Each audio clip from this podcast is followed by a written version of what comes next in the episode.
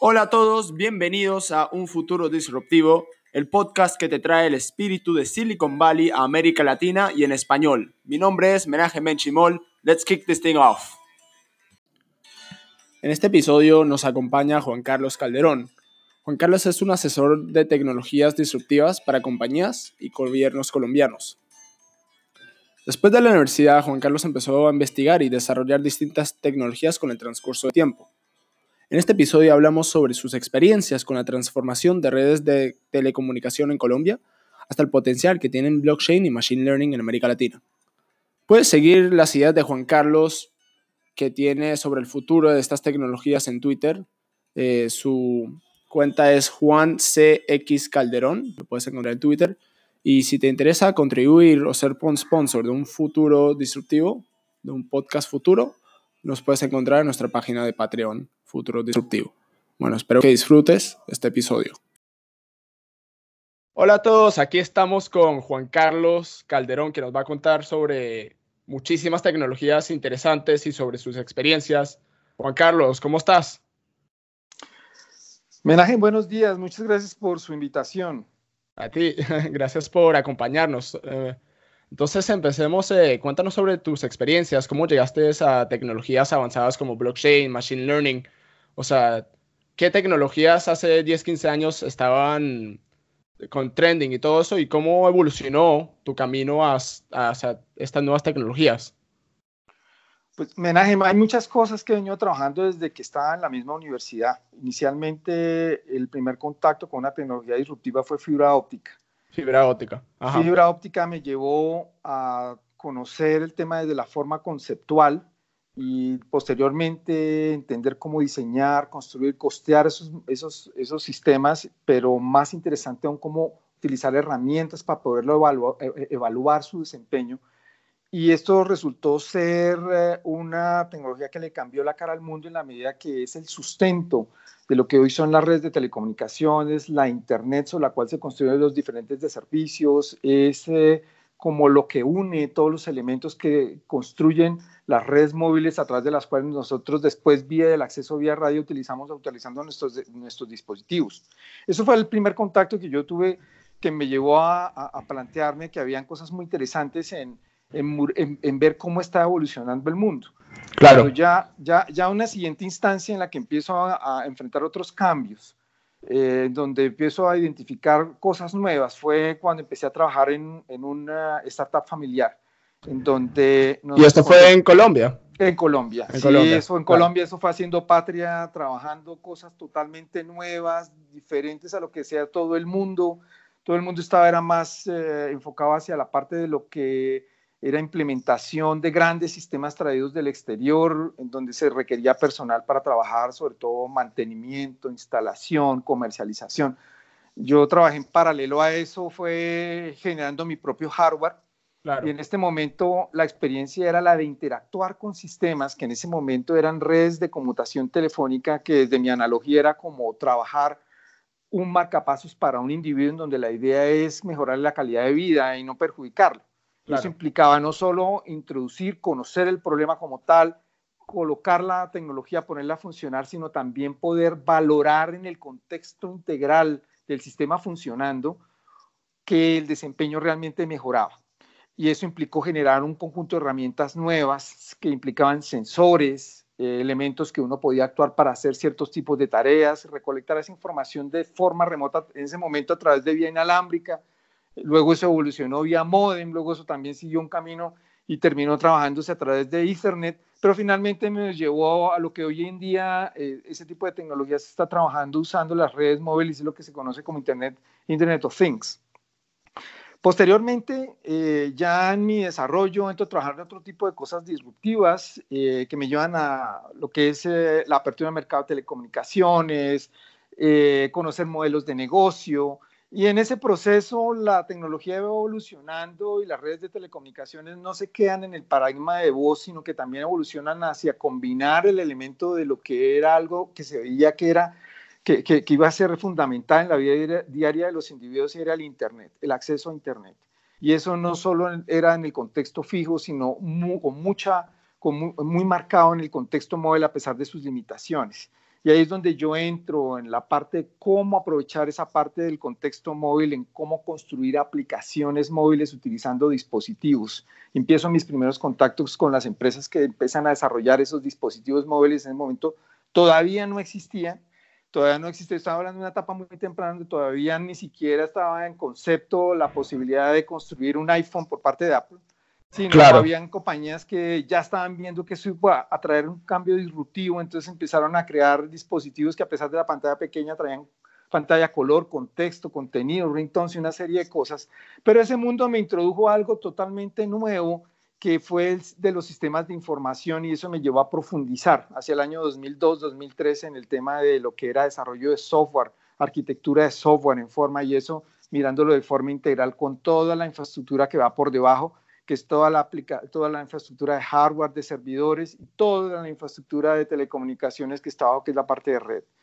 Eso me llevó a trabajar diferentes cosas a lo largo del tiempo, que, me, que en un momento dado me llevan a profundizar en un tema que se llama la portabilidad numérica, que fue el que me llevó a internacionalizarme y a trabajar con una entidad de Naciones Unidas, eh, para implementar eso en varios países desde la perspectiva como sistema de información, que fue muy exitoso, que es básicamente una funcionalidad que hoy en día tenemos, por ejemplo, en el caso en Colombia, que y en varios países en donde uno puede eh, llevarse el teléfono, el número de teléfono de un operador a otro cuando uno toma la decisión de hacer un cambio de, operador por conveniencias, que pueden ir desde tarifas, desde mejores tarifas, mejores servicios, hasta eh, inconformidad con el operador por, por el tipo de servicio prestado. Y en un momento dado en el tiempo, eh, que es la más o menos en el año 2011-2012, eh, decido comenzar una maestría en Estados Unidos, que es lo que me lleva a trasladarme a vivir ya en el área de Nueva York. Y en, estando en Estados Unidos, en esa maestría, eh, entro en contacto con algo que ya empieza a ser parte de las nuevas tecnologías disruptivas, y es el tema de Big Data, Artificial Intelligence, sobre todo en el campo de eh, Machine Learning, Data Science y posteriormente en el tiempo de lo que es blockchain. Eh, en el año 2012 eh, estaba yo leyendo un artículo de la empresa que en ese momento era la que tenía el computador más rápido del mundo, que era Fujitsu, y ellos como respuesta a eso sacaron un white paper que se llamaba Big Eye Little T, en donde en vez de, contrario a lo que la lógica podría plantear, que era eh, hagamos todavía mucho más énfasis en los aspectos tecnológicos de evolución de grandes computadores de grandes velocidades. Ellos lo que decían es, en este momento la, la parte de procesamiento pasa en un segundo plano, lo importante es hacer algo con esa información. Y eso complementado con otras conferencias, gente que vi y otras cosas me llevaron a pensar, yo tengo que entrar en este campo, tengo que empezar a identificar cosas nuevas. Y ahí es donde yo entro en el contacto con Big Data, Data Science, cómo son esas metodologías, eh, las herramientas que traía Machine Learning, empiezo a trabajar al principio y a maravillarme con lo que se podía hacer con eso, posteriormente entender ya cómo funcionaban los algoritmos por, como tal por dentro y hacer cosas con esos algoritmos, entender mucho de la matemática, eso implicaba. Y en el tiempo eso, eso aunque no lo he trabajado directamente en el área de, de, de telecomunicaciones, sí lo he aplicado a forma de consultoría en el área de tecnologías de investigación biomédica en el área de neurociencias, donde experimentalmente eh, se utiliza mucha información digital que se recopila analógicamente, se lleva al dominio digital y allí se transforma para poderse analizar utilizando estas técnicas en donde Machine Learning es sumamente útil. Eh, ya posteriormente en el tiempo trabajando algunos tipos de servicios que empecé a identificar vi la necesidad de poder contar con una red que le diera a uno confianza en que las partes que depositaban información de la red, uno pudiera decir esa información que está depositada ahí realmente es confiable y de ahí en adelante yo puedo empezar a construir lo que yo quiera. Y en ese sentido es cuando me encuentro hacia finales del último trimestre del año 2017 con el tema de blockchain. Y es un tema que, eh, que, que empecé estando en Nueva York a desarrollar de forma continuo a meterme de cabeza en eso. Prácticamente le dediqué un tiempo parcial a lo demás por dedicarme eh, la mayor cantidad del, tiempo a eso y fue trabajar en entender cómo funcionaban ese tipo de redes para poder ver qué se podía hacer. Y así he venido trabajando este tipo de tecnologías, de lo que hoy usted ve tecnologías disruptivas y así es como en este momento voy en el tema de blockchain. Claro. Y bueno, hablando con el tema de blockchain, ahí fue donde nos conocimos en, fue en un hackathon de Consensus. Em, la verdad, muy interesante el tema, pero la verdad que tiene muchísimos mitos. Cuéntanos sobre los mitos más grandes de blockchain y inteligencia artificial, porque hay muchas cosas que no puede hacer, pero hay cosas específicas que sí puede. Bueno, inteligencia artificial, el mito grande que hay en este momento, puede que en el largo, en el largo plazo se pueda superar, pero no con lo que hay ahora. Es que cuando estamos hablando de inteligencia artificial, es aquella inteligencia artificial general, como la llamaría Andrew Nghi, profesor de la Universidad de Stanford y fundador de la plataforma de estudio Coursera él hace un planteamiento y dice, en este momento hay dos tipos de inteligencia artificial, lo que se llama narrow intelligence, que es una inteligencia eh, muy puntual, dirigida a resolver problemas muy específicos, y una inteligencia general o general artificial intelligence, que es más como la que nosotros vemos y le tememos hoy en día, que es aquella que en algún momento dado puede generar unas condiciones que pueden reemplazar a una persona o reemplazar a los seres humanos el gran mito primero que yo veo es el de la artificial intelligence en su forma general, visto hacia reemplazar un ser humano. Yo veo más las oportunidades a nivel de lo que se puede llegar a hacer, a construir en formas de trabajo, nuevas oportunidades de aplicaciones, de empresa, de empleo, de servicios, ser muy creativos en utilizar artificial intelligence como una extensión del trabajo que uno realiza. Esa es más como la que yo veo y en ese sentido lo que dice Andrew Nghi se refiere a las tecnologías o narrow artificial intelligence, aquellas tecnologías en donde la inteligencia artificial actualmente es sumamente eficiente y es en hacer una sola cosa muy puntual, dedicarse a verla y la hace mucho mejor. Un ser humano cuando, por ejemplo, identifica un gato, lo mire y enseguida sabe que es ese gato o ve algo, uno no le toma mucho tiempo, son segundos que uno toma para poder saber algo sobre eso, decir algo, tomar una decisión con respecto a eso. En ese tipo de contexto, la, inteligencia artificial es muy, muy, muy eficiente. Si usted la pone a pensar y hacer cosas mucho más elaboradas, en donde hay que hacer niveles de abstracción más grandes, contrastar cosas, comparar, meter, hacer, eso ha evolucionado y se ha dado cuenta que eso no, no, todavía no estamos en ese punto. Y yo pensaría humildemente que eh, se necesita otro cambio de paradigma. Digamos que con lo que hay se ha avanzado mucho, pero si queremos, si es que realmente vemos conveniencia en evolucionar hacia esa inteligencia artificial, por lo menos se necesita otro cambio de paradigma adicional y no, y no una continuación o perfeccionamiento del que tenemos en este momento. Claro. Interesante. Y, con el blockchain, o sea, porque hasta el presidente Duque ha dicho que le interesa eh, blockchain. Eh, la verdad hay muchísimas oportunidades, pero cuéntanos con tu experiencia investigando blockchain. Eh, blockchain, que es interesante de cara, sí señor, de cara a lo que usted me, me preguntaba sobre la parte de, de, esa, de esas tecnologías eh, que se veía, que se veía que pudiera afectar. Blockchain y es algo que en línea está con lo que está planteando en este momento, por lo menos el gobierno colombiano, lo que se ve. Blockchain es una tecnología en donde la base de todo, para mí, o desde mi perspectiva, lo valioso es la parte de la confianza en un ambiente donde uno asegura inmutabilidad. Cosas que una vez registradas no tienen cambio, no hay vuelta de ojo, no hay manera de transformarlas o a generarles un cambio posterior a eso. Y eso de alguna u otra manera, junto con otros mecanismos, contribuyen a lo que se genera, lo que sería generar confianza. Una red en donde quienes intervienen sin, sin que necesariamente se, se conozcan o confíen entre ellos o haya un tercero que interfiera para avalar esa confianza, el sistema solo de forma autónoma o descentralizada, que, como se le conoce, genera el ambiente para que eso se dé y que las personas o los individuos o las entidades o las máquinas o lo que sea necesario puedan interactuar de forma libre eh, en, ese contexto. Eso es lo más valioso para mí trae la, la, el blockchain. Contrario a lo que uno ve en otros tipos de tecnologías en donde lo tecnológico como tal tiene un gran peso.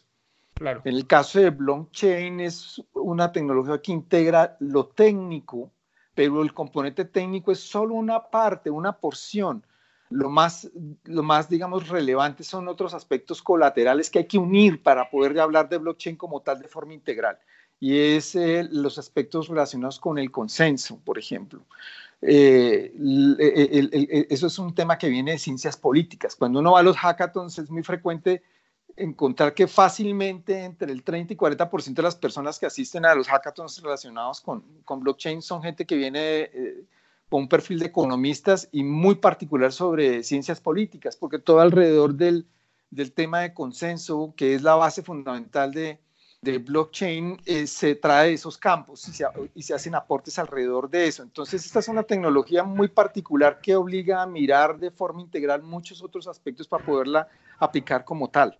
Claro. Que eso me parece valioso. Ahora, de cara al caso de Colombia y de los países latinoamericanos que sí le interesa, en el caso colombiano, una de las cosas en las que él realmente le, le parece muy relevante es en el tema de utilizar eh, blockchain para efectos de trabajar corrupción, minimizar los efectos de corrupción. La estrategia alrededor de eso es más tratando de buscar a través de la inmutabilidad y la confianza que se genera en ese tipo de redes, sistemas transparentes, en donde lo que hay no se puede modificar y como está, está a la vista de todo el mundo. Y eso de alguna u otra manera lleva a pensar que en la medida en que todo es transparente y no se puede modificar, eso de alguna u otra manera se espera que tenga un efecto sobre lo que es eh, una minimización o por lo menos una restricción o un impacto que ayude a no eliminar completamente, pero por lo menos sí a disminuir los efectos de la corrupción. Esa es básicamente como la, visión que yo veo que, que se está trabajando no solo en Colombia, sino a nivel de muchos países, incluyendo Latinoamérica. Claro. ¿Y, y cómo ves, o sea, los emprendedores que que quieren desarrollar este tipo de, solución? O sea, ¿cómo podrían aproximarse a cuál sería su primer paso como para hacer esto realidad? Pues desde mi, desde mi aproximación hay que conocer, hoy en día estamos en una situación en la cual uno está obligado a tener que estarle siguiendo el paso a todo lo que está saliendo a nivel tecnológico. Claro. Pero ante eso, si bien es cierto que es necesario conocer de lo que es una tecnología y el alcance de esa tecnología y haberla tocado, utilizado, usado, para saber lo que se puede hacer y lo que no, mm, me gustaría, me gustaría plantear que es importante que si bien uno puede aproximar la visión de ver qué hace una tecnología y buscar un problema que encaje, yo prefiero más la aproximación de ver un problema y a partir del problema analizarlo y una vez entendido el problema en su contexto, buscar qué tecnologías le aplican, no al revés. Si bien ambos procesos son válidos, el, el, primero eh, me parece que eh, lo puede uno llevar de alguna otra manera a sesgarse en tratar de acomodar el problema de una tecnología y ahí es donde los startups deben tener cuidado, porque no todo lo que hay se puede aproximar desde la perspectiva de blockchain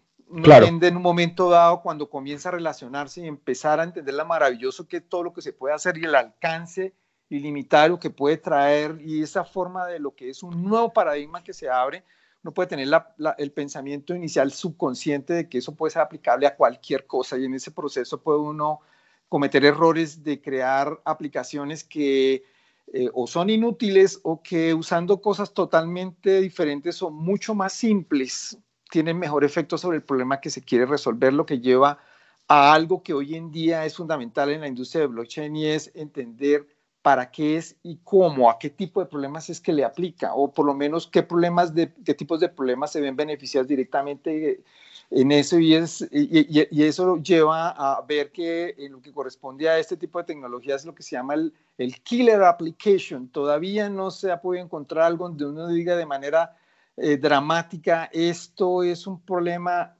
completamente importante y que con esto se encuentra el match para poderlo arreglar. Aún no, aún no. Siempre hay alternativas, siempre hay cosas, pero aún así la tecnología siempre está ahí, ofrece cosas nuevas. Hay que estarla estudiando, hay que estarla analizando, hay que estarla trabajando, vale la pena, pero siempre hay que estar teniendo en consideración la perspectiva abierta de pensar siempre si el problema que una startup en lo que quiere construir está utilizando la tecnología correcta para resolver el problema que está trabajando. Claro, interesante.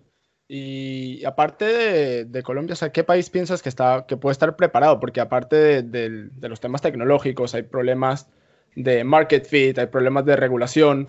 ¿Qué país latino piensas que podría, que podría ser el primero en tener impacto blockchain o machine learning o una tecnología disruptiva nueva? Pues a nivel latinoamericano, Brasil, México son países que uno ve en todas las conferencias. Siempre hay uno gente presente de esos países y uno siempre donde se encuentra en las, eh, reuniones con organismos internacionales de esos dos países, uno siempre encuentra gente que está eh, contando, haciendo relación sobre casos que se están trabajando, sobre pilotos que ya están empezando a, a ponerse en operación o dando algunos tipos de resultado. Eso me parece muy interesante. Otros países que están a la vanguardia a nivel latinoamericano, eh, podría hablar de Chile y Colombia. Mm, claro. son países, y seguido de pronto o al mismo nivel, eh, Perú. Eh, otro país que siempre ha sido tradicional de estar ah, trabajando muchas cosas, aunque hoy en día tiene situaciones que a nivel económico que lo, que, que lo de alguna u otra manera lo tienen restringido en, ese tipo de, situaciones Argentina. Argentina siempre ha sido un país en donde la parte tecnológica es muy fuerte, ellos siempre están adelante en lo que se está presentando, aplicando, haciendo propuestas, presentando cosas. Ese es otro, otro país. Países en donde se pudiera presentar algo, yo le tengo mucha fe en particular a Colombia, y no porque sea colombiano, sino porque he visto que es un país que, eh, a diferencia de muchos otros en el contexto latinoamericano, se ha atrevido a hacer muchas cosas. Claro. Por ejemplo, en el, en el uh, Foro Mundial de, de, Davos, el Foro Económico Mundial de, de Davos, eh, de ahí salió la iniciativa de construir cuatro centros a nivel mundial, donde la idea era trabajar tecnologías disruptivas. Eh, Colombia es uno de esos cuatro centros con sede en, en, en, Medellín. Claro. Entonces ya uno comienza a ver que hay algo muy interesante. De otra forma, cuando uno mira, yo que he estado trabajando mucho, mucho tiempo en los temas regulatorios, uno mira que todo lo que tiene que ver con regulación de tecnología, Colombia está siempre a la vanguardia y es un país que se utiliza como caso, como caso de estudio para muchos aspectos. Entonces yo, me, yo pensaría que independientemente de si soy colombiano o no, eh, Colombia es un referente interesante y de hecho uno lo mira, por ejemplo, los países de Centroamérica antes de tomar decisiones, si bien es cierto que tienen al lado a México, México de alguna u otra manera es más como parte de Norteamérica, que un referente para Centroamérica, entonces ellos enfocan sus ojos para hacia, quien está como más cercano, que tiene un movimiento y Colombia siempre es referente en ese sentido. Y en adelante el resto de países pues se siguen y yo sé que en todos los países a nivel latinoamericano hay de alguna u otra manera, especialmente en Sudamérica, hay iniciativas que de alguna u otra manera están buscando darle un uso a ese tipo de tecnologías, en particular lo que estamos hablando del tema de blockchain. Claro, interesante. Entonces, normalmente, o sea, casi todos los países estamos en etapa de piloto, ¿correcto? Sí, señor, en este momento, sí, señor, en este momento lo que se está haciendo es buscar experimentar. Y en ese sentido, lo más interesante, y ahí viene la importancia de ubicar un problema que realmente calce para solucionar una situación con esa tecnología o que la tecnología ayude o contribuya realmente a resolver ese problema y es generar un caso que realmente sea exitoso. Cuando uno genera un caso de éxito a través de un piloto, genera un milestone como un hito en el tiempo en donde uno dice, esto sí funcionó, esto me arrojó estos resultados, esto por lo menos ya tiene cara de que funciona y es prometedor. Animémonos, animémonos, animémonos a continuar el proceso trabajando otras cosas, otros pilotos, Llevemos esto ya a una etapa de producción, veamos a ver cómo lo escalamos, se, puede escalar, qué problemas podemos tener. Entonces ya no se queda uno solo en la etapa de estar probando, probando, probando, sino que aquí en adelante uno puede seguir. ¿Y hay un piloto en específico que has visto que está funcionando? He visto varias cosas que están trabajando. Eh, por ejemplo, Brasil está trabajando el tema de lo que es eh, eh, Digital Fiat Cryptocurrencies, o sea, monedas digitales como criptomonedas, pero donde están respaldadas por un banco central. Ellos tienen pilotos alrededor de eso. Eh, en el caso de Colombia, pues hay un par de pilotos de los que yo conozco, algunos, eh, uno de ellos, eh, por ejemplo, en el área de utilizar blockchain, aprovechando la inmutabilidad y la confianza como un sistema para administrar el manejo de la titularidad de tierras. y alrededor de eso otros que han estado trabajando eh, eh, iniciativas eh, para manejar sistemas de votación, por ejemplo. Claro, en Colombia. En otros países en, general, no solo en Colombia, sino en otros países, sistemas, sistemas descentralizados de votación, donde la descentralización, la inmutabilidad generan una red confiable para poder hacer un manejo, un conteo de votos para diferentes contextos. Claro. La verdad es increíble las oportunidades y el potencial que tiene tecnologías como blockchain y inteligencia artificial. Eh, me estabas contando sobre, sobre una, otra tecnología nueva que estás experimentando. Cuéntanos sobre, era biométrica, ¿correcto? Experimentación sí, biométrica. sí, en algún momento le estaba comentando de la parte de, la parte de investigación biomédica en neurociencias. Básicamente acá lo que se trabaja es, eh, hay laboratorios de investigación muy prestigiosos de universidades famosas. Yo estoy apoyando a uno de esos laboratorios, eh, por lo menos les doy las pautas y perspectivas de lo que se puede hacer y manejar. Estos laboratorios trabajan en entender cómo funciona el cerebro, cómo funciona desde la perspectiva de circuitos cerebrales que interactúan entre ellos. Y cómo cada uno de esos circuitos cerebrales tienen funciones que uno pensaría son funciones específicas, pero en realidad manejan muchas cosas al tiempo, pueden hacer muchas cosas, dependiendo de la orden que se le diga, pueden configurarse para hacer, o no lo llamaremos configurar, sino que pueden responder con una funcionalidad muy particular. Entonces son, son, son, son sistemas en donde la forma de respuesta y cómo están trabajando en las generan mucha mucha, eh, llamémoslo así, incertidumbre en los resultados que se ven y muchas de las cosas que se ven hoy en día no son tan determinísticas como uno quisiera. Y en ese proceso buena parte está acompañado por algo que es más probabilístico. Y ese efecto probabilístico hay que trabajarlo. Y ahí es donde las tecnologías como, por ejemplo, Artificial Intelligence, eh, desde la perspectiva de Machine Learning, le ayudan a uno como herramientas a clasificar, básicamente, a decir, esto es esto, pero no es esto definitivamente. O yo puedo clasificar esto en esto, esto y esto, y son solo tres cosas y no seis o diez. Entonces, eh, es más o menos como el enfoque de lo que uno ve. Alrededor de eso, pues también he estado trabajando múltiples temas. Eso es algo que yo he estado trabajando desde el año 2009 en forma. Y en ese proceso, pues uno trabaja el área experimental. Eh, mucho de la, eh, de la, experiencia que yo tuve inicialmente en el startup cuando estuve trabajando desarrollo de hardware para redes móviles, para redes, eh, para redes de telecomunicaciones, era es, hardware que tiene completa aplicabilidad en el mundo de las neurociencias porque guardando las proporciones son cosas paralelas, trabajan sistemas que uno puede determinar de alguna otra manera son muy paralelos, las, cómo funcionan las redes neuronales en el cerebro y cómo funciona la red de telecomunicaciones son, son de alguna otra manera muy cercanas. Eh, la diferencia está en que uno puede, eh, por la arquitectura de cómo están construidas las redes de telecomunicaciones, uno puede hacerles modificaciones, actualizaciones, eh, le puede hacer cambios, le puede uno quitar una cosa y poner otra, hacer cambios disruptivos. En el cerebro uno no puede hacer eso, uno apenas está en la etapa de entendimiento que es. Desde mi humilde perspectiva, yo veo el cerebro es más como un gran código espagueti que alguien metió entre una caja cerrada y el código espagueti ha venido siendo programado por diferentes desarrolladores que tienen la misma visión. Son genios en lo que hacen, la medida en que la funcionalidad que se obtiene es espectacular e ilimitada, pero vaya usted a meterle la mano a eso para entender cómo funciona y hágale mantenimiento. demasiado complejo. sí, muchísimo más complejo, exactamente. Entonces, eh, básicamente los científicos que trabajan en esa área están es como entendiendo qué es lo que está pasando.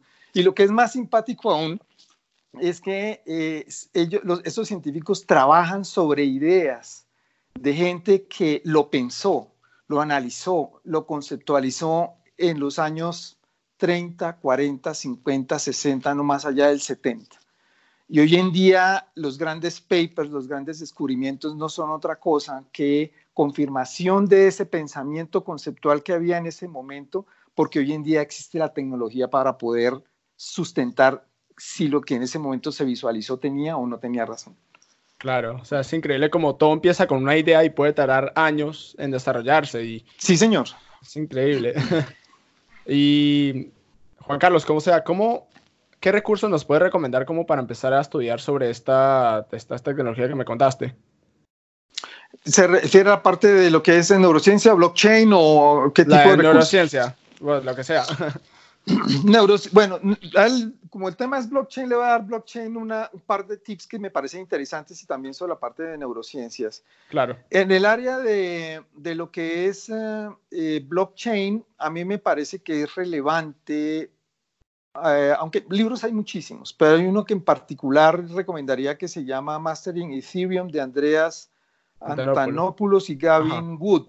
Claro. Este, este, es un libro que le ayuda a uno a ver de forma conceptual también lo lleva uno a través de todo el proceso que le permite a uno tener un primer contacto con un buen nivel de profundidad de cómo funcionan las cosas. ¿Y está disponible en español? Está en inglés, pero no sé si habrán traducciones en español ahorita, pero está, está, en inglés. Ajá. Incluso ahí eh, en el sitio está, está el documento inicial abierto, publicado en GitHub, para que la gente lo vea a través del recurso. Claro. El, el, o sea, que en un momento dado puede facilitarle a uno si tiene que hacerle algún tipo de traducción a portugués o a español, eh, utilizar alguna forma de traducción que le ayude para aquellos que no, no manejan bien el inglés. El, el, libro como tal lo lleva a uno, digamos que como en un viaje, que lo lleva a uno a conocer con un buen nivel de profundidad. ¿Por qué me parece importante empezar por Ethereum y no, por ejemplo, con Bitcoin? Claro. Eh, Ethereum es como la primera aproximación grande en términos de lo abierto a nivel de creación e innovación de lo que uno puede en primera, en primera instancia aproximar sobre lo que se puede llegar a hacer, lo ilimitado en principio, de lo que uno conceptualmente a primera instancia puede ver, lo que se puede llegar a hacer con una red de tipo blockchain. Básicamente lo interesante del, de Ethereum es, eh, además de los smart contracts, el, el concepto del uh, Ethereum Virtual Machine, que es básicamente un computador como tal virtual, sobre el que uno puede construir eh, lo que uno quiera, aparentemente. Ya cuando uno conoce eso uno lo ha tocado y lo ha mirado, entonces es importante empezar a mirar ¿Por qué existen otras formas de hacer algo si esta ya existe? Claro. Entonces, cuando uno empieza a encontrarse con las restricciones del mundo real que vienen, en donde le vienen, donde uno encuentra que, en principio, sí no puede hacer absolutamente todo, pero la cuestión es que eso cuesta y es caro. Y además de eso, como está construido en este momento, es súper lento.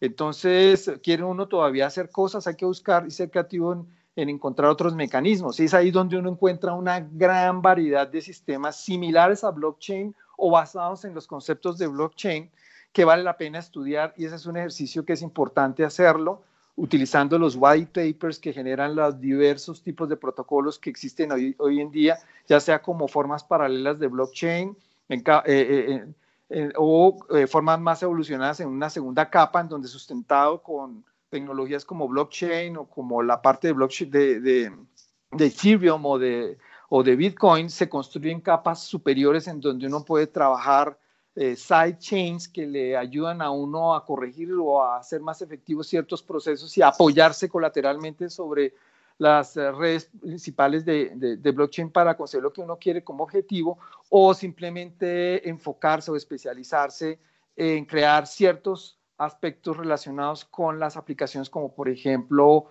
enfocarse en la construcción de las interfaces de usuario aprovechando recursos que ya existen construidos por otros. Entonces, a mí me parece fundamental esas dos cosas. Un buen libro, yo recomiendo este, aunque hay muchos, y el de leer los papers que se generan en las diferentes eh, empresas que, o iniciativas que eh, hacen propuestas de protocolos de, eh, fundamentados en tecnologías de ledgers descentralizados. Ahora, respecto a Artificial Intelligence, hay muchas cosas que uno puede utilizar alrededor de eso y eh, a mí me parece muy interesante la parte de neurociencias. Yo por lo menos comencé fue con eh, digamos que comencé fue más, mi, entrada a neurociencias fue más en una echada al agua. Eh, yo venía pues como siendo ingeniero electrónico, que es mi profesión básica, uno tiene unas bases muy firmes en la, en la parte de lo que es la física eléctrica. Entonces, cuando ya me empezaban a explicar cómo funcionaban las neuronas por dentro y cómo interactuaban entre ellas, pues básicamente eran circuitos que uno ya fácilmente podía identificar y ver cómo trabajaba eso y uno encontraba analogías sencillas y uno veía que lo que uno aplicaba en la física eléctrica aplica en este lado a rajatabla, entonces uno ve que ahí ya tiene una entrada grande. En mi caso tuve la fortuna no solo de, de trabajar y ver y entrar en contacto con eso a nivel conceptual, sino también de ver manualmente las diferentes estructuras de cerebro. O sea, yo pasé por todo tuve la oportunidad de cortar cerebros en slides usando un micrótomo congelado y una serie de cosas, luego coger ese cerebro y organizarlo usando un pincelito sobre una, sobre una placa, eh, mirar en microscopio cómo funcionan las diferentes estructuras, hacer identificación de cómo están organizadas las diferentes circuitos cerebrales que hacen parte del cerebro, las mecánicas de eso, en el año 2009 entré de forma disruptiva, además de todo lo que ya había visto, a, leer ya en forma sobre una enfermedad en particular que estaba aplicada a eso que se llamaba eh, distonia parkinsonismo, entender el mecanismo de cómo funcionaba en eso. En ese momento se estaba haciendo una investigación alrededor de ese tema y eh, había muchos papers relacionados con eso.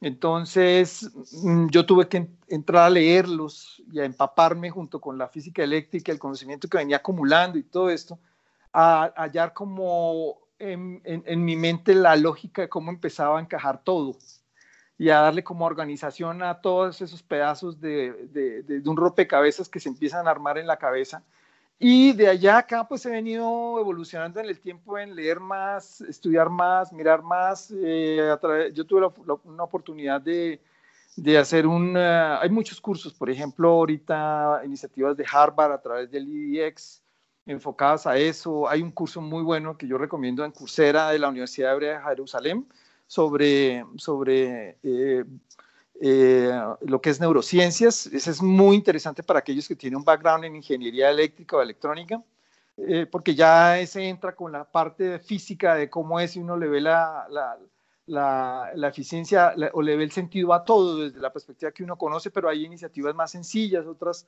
más para un público más general o, o, enfocado hacia las ciencias biológicas, pero ya en unos estadios más básicos.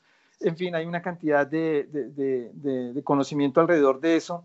Pero independientemente de eso, si hay algo que me parece importante es entender cómo funciona, por lo menos en lo más básico, el cerebro, porque muchas de las técnicas que hoy en día están siendo, son las disruptivas, como lo que se conoce el deep learning, partieron tomando, haciendo, un, eh, haciendo eh, mimicking, en inglés el término es mimicking, de alguna otra manera, emulando inicialmente algunas características de cómo funcionan las neuronas en conjunto. Y de ahí partieron como una idea para empezar a crear algo totalmente nuevo, que es eh, la parte de las diferentes capas que hacen o conforman un sistema de deep learning. Entonces, eh, antes de entrar uno a entender cómo funciona deep learning y usarlo, vale la pena eh, pasar un poquito por qué, eh, en qué consiste y cómo funciona el cerebro y qué se sabe de él. Y todo ese tipo de cosas es súper valioso para uno poder hallar el valor de eso cuando uno está trabajando y tener criterios y herramientas para poder eh, hacer cosas en el mundo de, de Artificial Intelligence. Sí, la verdad, hay demasiados recursos online como para empezar a investigar estas tecnologías. Sí, sí. Eh, bueno, Juan Carlos, vamos culminando esta conversación, la verdad fascinante todo lo que aprendí y lo que nos has contado. Eh, vamos terminando con unas preguntas. Eh, te pregunto, ¿cuál, ¿qué ciudad de la América Latina piensas que está más avanzada en innovación, en startups, en tecnología, como Silicon Valley? Pues, a ver, Chile está viendo, Santiago está trabajando muy fuerte en eso, Bogotá también, Medellín, eh, estado trabajando muy fuerte en eso. Hay quienes dicen, por ejemplo, que en el caso de, de, Colombia se está trabajando para que de alguna u otra manera esas ciudades, eh, Bogotá Medellín, puedan tener ese, ese, ese título de alguna u otra forma. Y uno lo ve en las iniciativas a nivel de gobierno de incentivar la creación de startups y el contacto directo y continuo con Silicon Valley de forma directa. Hace muy poco estuvo el presidente de la República en, en Silicon Valley, eh, hablando con algunas empresas y, e interactuando con algunos colombianos que están trabajando allá. Eh, Brasil, por ejemplo, es un país que eh, uno no sabe mucho de, ellos por la distancia del lenguaje que se maneja, pero del, idioma, pero ellos también siempre están a la vanguardia en eso, a nivel académico, a nivel de aplicaciones. Yo pensaría que es, muy probable que algo pueda surgir en Brasil también. México definitivamente es un país en el que se ha evolucionado muchísimo en ese tema. Eh, yo recuerdo no hace mucho estuve conversando con alguna empresa que estaba trabajando en el área de, ese tipo de, aplicaciones hacia, hacia lo que es fintech. En fin, sí, yo veo más o menos perspectivas en esos países. Claro, claro. La verdad, o sea, con el reglamentamiento de capital que tuvo Rappi de Colombia de un billón de dólares, hay demasiado potencial y gente interesada en América Latina. ahí está, eh, ahí mire lo interesante ahí, menaje lo que es generar un, una, una primer, un primer caso de éxito que lo lleve a uno a tener el incentivo de poder decir, encontramos el problema solucionado con las herramientas correctas que nos lleva a pensar que esto es posible replicarlo y además crecerlo. Exacto, claro. Sí, la verdad es increíble lo que han hecho el equipo de Rappi. Em, bueno, te hago una pregunta más. Eh, el hay muchos estudios que dicen que el 60% de los trabajos quizá todavía no existen por el desarrollo de tecnología. ¿Qué consejo le puedes dar a la gente como para que se puedan preparar para el futuro, no? Pues en lo que viene a ser tecnología, es importante que aquellos que están buscando una oportunidad laboral y ya están empezando a mirar, están empezando a mirar eh, desde lo tempranamente en, la escuela, en la secundaria, a ver qué tipo de cosas pueden hacer para buscar una profesión.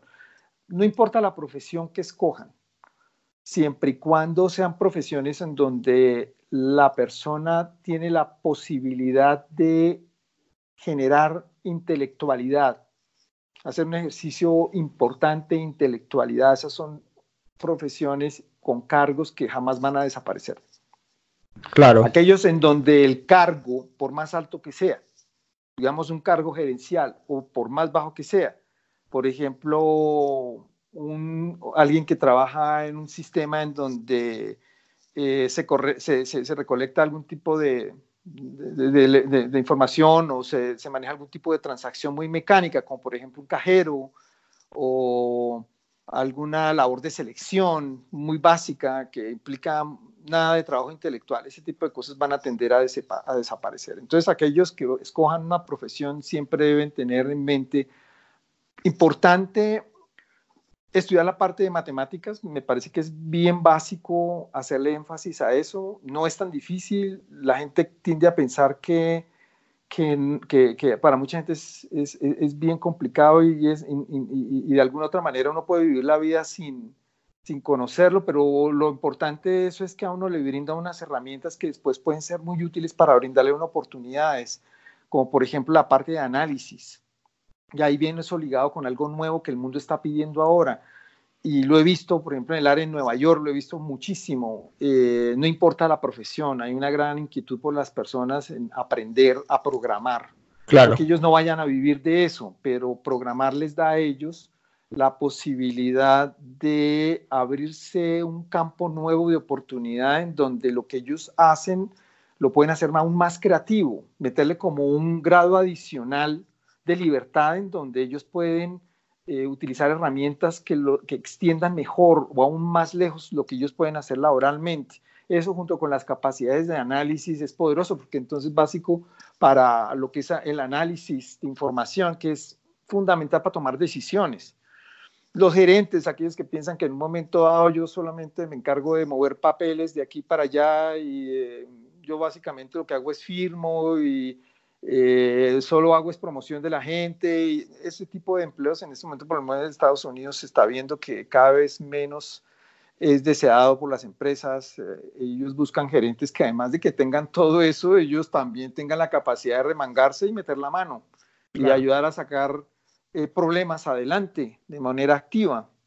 Entonces eso implica que para esas personas también es importante tener conocimiento o contacto directo con esas herramientas. No siempre es necesario uno programar, no necesariamente uno tiene que saber las matemáticas para ciertas cosas, pero el solo hecho de saber que existen y tener una muy buena idea de para qué son y cuáles son las limitaciones, le permite a uno en un momento dado trabajar en equipo ubicando el recurso, que sí lo puede uno ayudar con eso. Y eso ayuda desde la perspectiva gerencial a tomar mejores decisiones y a ser más eficiente en el tipo de trabajo que uno hace.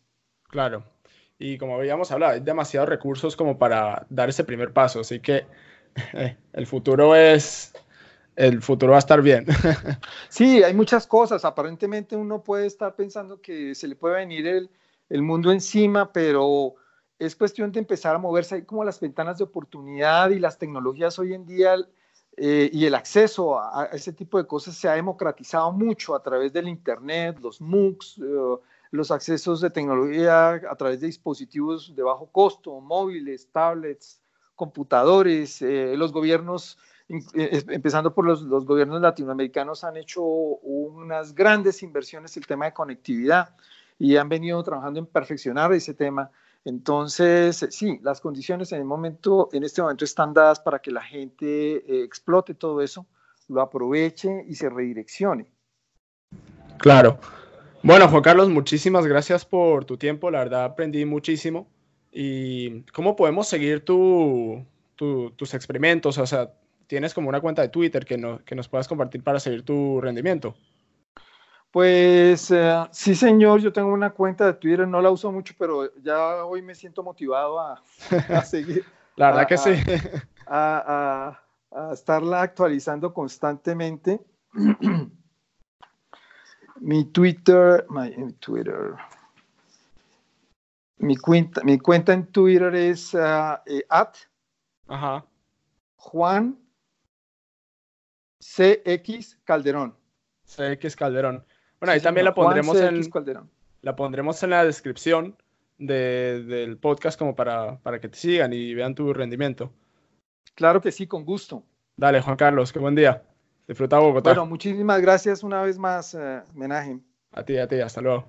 Bye. Hasta luego. Hola, si pudiste llegar al final de este episodio, eh, la verdad te felicito. Seguramente habrás aprendido muchísimo de las experiencias de Juan Carlos. Yo la verdad aprendí muchísimo.